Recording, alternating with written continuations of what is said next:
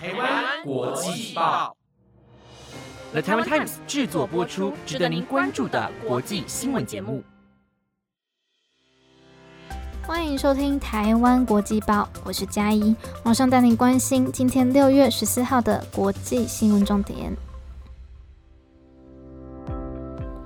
Hello，各位听众朋友们好，今天的新闻内容有：美国的枪支管理法案更新，韩国网红里根大卫回国了，以及 AI 是否真的具备独立思考的能力了呢？如果您有兴趣的话，就一起收听下去吧。首先，新闻带您关心政策的消息。美国的枪支泛滥问题一直都备受争议与讨论，但始终都没有得到解决。而在昨天，事情似乎有了一些进展。美国民主党跟共和党议员难得达到了共识，彼此都同意要强化枪支的管理条例。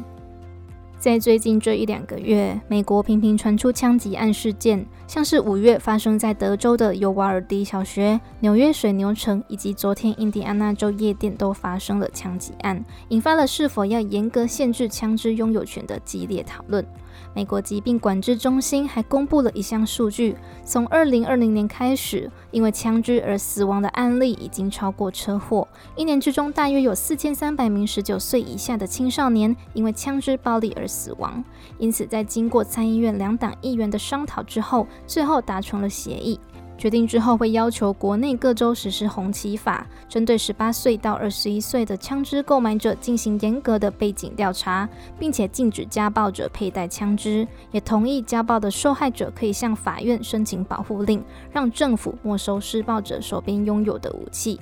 最后，参议院还增加了关于代购枪支的法则，并表示法案会在今年六月底之前表决通过。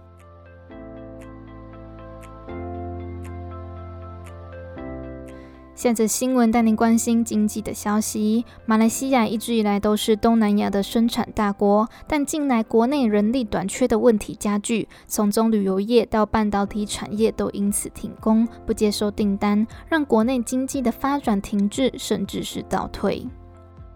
马来西亚为了因应新冠疫情带来的经济冲击，因而禁止引进外籍移工到国内。但从今年二月开始，政府已正式解除这则法令，但却因为审批作业流程缓慢，还有和印度以及孟加拉就业劳工团体的协商过久，造成如今出现人力资源不足的情况。像是一名僧侣种植业者表示，现在他们的产业已经处在边缘地带了，确认的问题已经是燃眉之急，得尽快解决。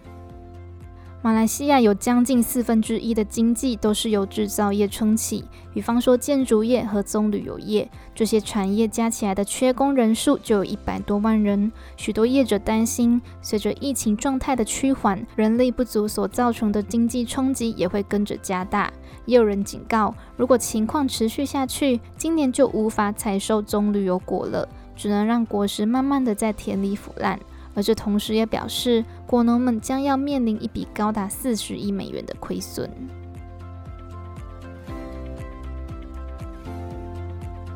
下着新闻带您关心韩国的消息。南韩网红李根大卫先前擅自出国到乌克兰作战，在前几天解除隔离后，主动到案，接受首尔警局的调查，之后可能会因为违反护照法而遭到一年以下的有期徒刑，以及一千万韩元（大约台币二十五万）的罚金。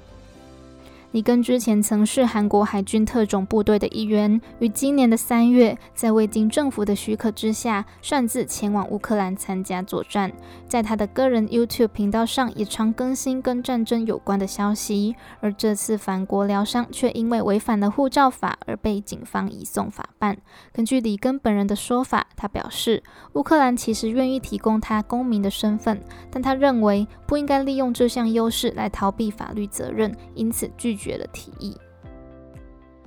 里根大卫是少数公开前往乌克兰作战的韩国人，因此他的动态行踪也格外受到乌克兰以及俄罗斯的关注。先前也有一位同样是韩国籍的军人在战场上遭捕之后，就被扣押于亲俄的内茨克人民共和国法院审判，因此被视为是针对里根的一个警告。国际传真社的一位官员对此表示，他们无法透露这名军人的姓名以及身份，但是他目前也正在被遣送回韩国，预计不。久之后也会接受相关的判决。